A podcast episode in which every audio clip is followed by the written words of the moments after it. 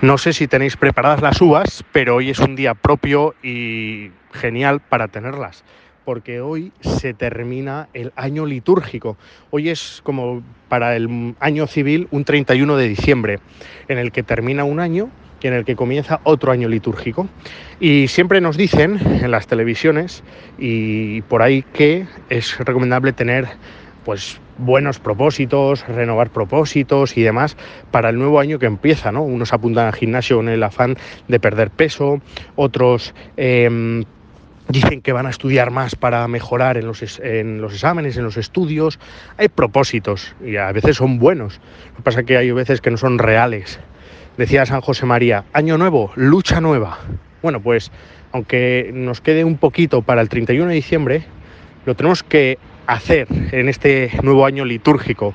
Año litúrgico nuevo, lucha nueva, propósitos nuevos, ilusión renovada, ilusión de acercarnos más al Señor, de crecer en la vida espiritual, de mm, batallar la vida espiritual eh, en este mundo, de mm, ser mejor cristiano, mejor hijo de Dios, ser mejores profesionales santificando el trabajo cada día en el trabajo, en el estudio, es una ilusión renovada. Es decir, empezamos de cero y eso a veces nos ayuda y nos da ilusión, nos da esperanza. Y así tenemos que afrontar este año litúrgico nuevo. No esperes al 31 de diciembre, hazlo ya. Y al igual que empezamos este año litúrgico, lo hacemos con la solemnidad de Cristo Rey. Y la solemnidad de Cristo Rey em, no hace tanto que se institucionalizó, que se hizo esta fiesta. Mm, no hace tanto en la historia, 100 años, eh, no es tanto. Si comparamos con grandes etapas, grandes siglos. Y es que uno de estos grandes papas, Pío XII, promulgó la fiesta, la solemnidad de Cristo Rey. ¿Por qué lo hizo? Porque él veía que la sociedad en la que vivía, en el mundo en el que vivía, pues Cristo estaba desapareciendo del, del centro de la vida cristiana. Las cosas ocupaban el puesto del Señor. Y sobre todo las ideas, los absolutismos, ciertas ideologías, y están apartando a los cristianos de lo realmente importante. Y entonces, de esta manera, Cristo Rey del universo, pues centraba nuestros esfuerzos, centraba nuestras actitudes, nuestros pensamientos, sentimientos, todo lo centraba en Cristo. Y es una manera pues de reconocer que Cristo es el Rey del universo. Y también lo hacía en una época en la que las guerras, la guerra mundial en concreto, eh, estaba pegando muy fuerte y en la que los cristianos sufrían martirios, es decir, que les mataban por ser cristianos.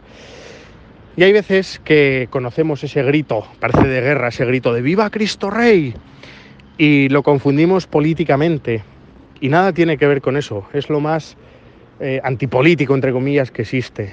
No es político, sino que con ese grito, lejos de fundamentalismos, lejos de odio, lejos de división, de aquí estamos los cristianos, las víctimas que sufrimos, lejos de todo eso, estaban los cristianos que, eran mártires, que sufrían y gritaban eso interpelando al resto de gente, haciéndoles caer en la cuenta de que no hay ningún poder eterno en el mundo, da igual el gobierno, da igual el país, estos gobiernos son efímeros, que el único reinado que dura por los siglos de los siglos es el reinado de Cristo Rey, de Rey, el Rey del universo. Eso es, que esas ideas que están basadas en el odio, en la división, en los intereses políticos, en el poder, nada tienen que ver con el reinado auténtico que es el del amor y de la misericordia, el del perdón, el de la bondad de Dios. Y por eso era un grito que interpelaba, que clamaba al cielo diciendo, ayuda a esta gente, para que te, para que te reconozcan a ti como el rey del mundo, el rey que lo puede todo, el rey que dura por los siglos de los siglos. Y es así lo que nos tenemos que preguntar con el Evangelio de hoy. ¿Quién es el rey de nuestro corazón? ¿Quién es el Señor que gobierna nuestro corazón, nuestra vida? Porque hay veces que nos afanamos en muchas cosas incluso buenas cosas, pero que ocupan el lugar de Dios. Esa chica o ese chico al que idealizamos, que ocupa nuestro corazón, nuestra cabeza y que no nos da más que disgustos. esas ideas políticas, fundamentalistas o incluso de la propia religión, que no nos aportan estabilidad, que nos aportan bandazos, teorías incluso a veces confusas, que nada tienen que ver con Dios. También las modas, el consumismo, el materialismo. ¿Qué es lo que gobierna tu corazón? ¿El qué dirán? ¿La imagen? ¿El tener miedo a decir que eres cristiano públicamente por si te sientes rechazado? ¿Qué es lo que gobierna nuestro corazón? ¿Qué es lo que da sentido a tu vida? ¿Qué es lo que te hace motivarte para levantarte cada mañana? ¿Lo que te hace luchar por el futuro? ¿Qué es? ¿Es Dios o son agentes externos al corazón, a la cabeza? Eso es, esa es la pregunta clave que nos tenemos que preguntar. Y cuando tengamos respuesta, cuando hagamos un examen de conciencia auténtico y tranquilo y sosegado, veremos que es Dios. Es Dios quien lucha cada momento, cada instante, cada segundo para conquistar nuestros corazones, que son suyos, que le pertenecen, pero que a veces lo ocupamos con otras cosas y, endiosamos otras cosas y no le dejamos el trono al Señor. No le damos gloria a Dios con nuestras acciones, con nuestros pensamientos y con nuestra vida. Fijaros en el Evangelio de hoy. Salía el Calvario, el Señor rodeado de dos ladrones, el arrepentido y, y el otro, ¿no? Y vemos cómo el arrepentido reconoce el reinado del Señor, reconoce la majestad, reconoce el poder, en definitiva, de la misericordia y el perdón le reconoce. Hoy en día reconocemos los grandes reinados, los grandes poderes del mundo, el G20, que se reúnen en no sé cuántos sitios y que ahí hablan del mundo y, se juntan para la economía, para eh, muchas leyes y parece que manejan el mundo, ciertamente. Ese es el poder auténtico del mundo. Muchos salmos les recuerdan o recuerdan que da igual que seas un rey muy poderoso que seas un emperador, que tengas un terreno enorme, que no te sirve de nada.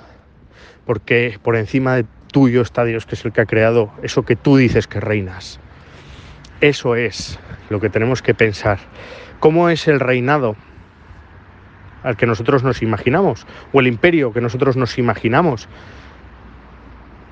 Hay veces que esos gobiernos no son libres, porque tienen que responder a mm, otros ideales que les exigen de fuera y por lo tanto no pueden moverse libremente, no pueden hacer lo que creen que es mejor para el pueblo, porque tienen que responder a intereses, tienen que responder a muchas cosas externas a ellos, que no tienen que ver con su país ni con su gente.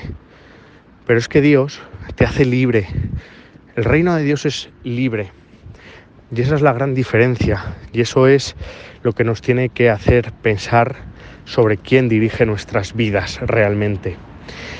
Y en el Evangelio también vemos cómo es un reinado que no tiene plebeyos que le están haciendo la pelota constantemente, sino que eh, tiene a la Madre, a nuestra Madre la Virgen María, y tiene al apóstol San Juan. No tiene a nadie más.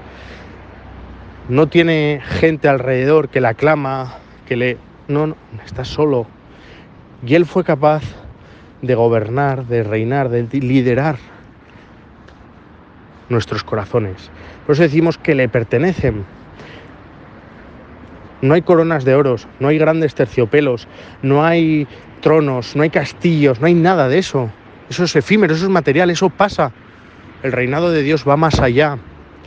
Va que se abaja, que lidera la lucha espiritual, al rey en el que tenemos que confiar es el que va encima, en cabeza, el grupo, el ejército, eh, a la gente que reina. El que va adelante, el que no tiene miedo, el que da ejemplo, ese es al que le tenemos que rendir honor y gloria. Y ese es nuestro Dios, que va adelante, como ese pastor, que va delante de sus ovejas para que ninguna se pierda ni se extravíen, que nos sana, que en mitad de la batalla, aunque caigamos, nos da de su bálsamo, nos cura, eh, se para y, vuelve para donde estás tú, para empezar de cero. Ese es el reinado de Dios. Por lo tanto, que en esos propósitos nuevos que tengamos de este año nuevo litúrgico, que no tengamos miedo, que vayamos adelante con esperanza, que nos ilusionemos de nuevo, porque Él es el dueño de nuestras vidas. Si nos confiamos en Él, nada tenemos que temer, porque sabemos que estamos en un ejército, en un reinado ganador, siempre, da igual lo que pase en nuestras vidas, en nuestras circunstancias, apostando por él, en su reino, en su ejército, siempre vamos a ganar.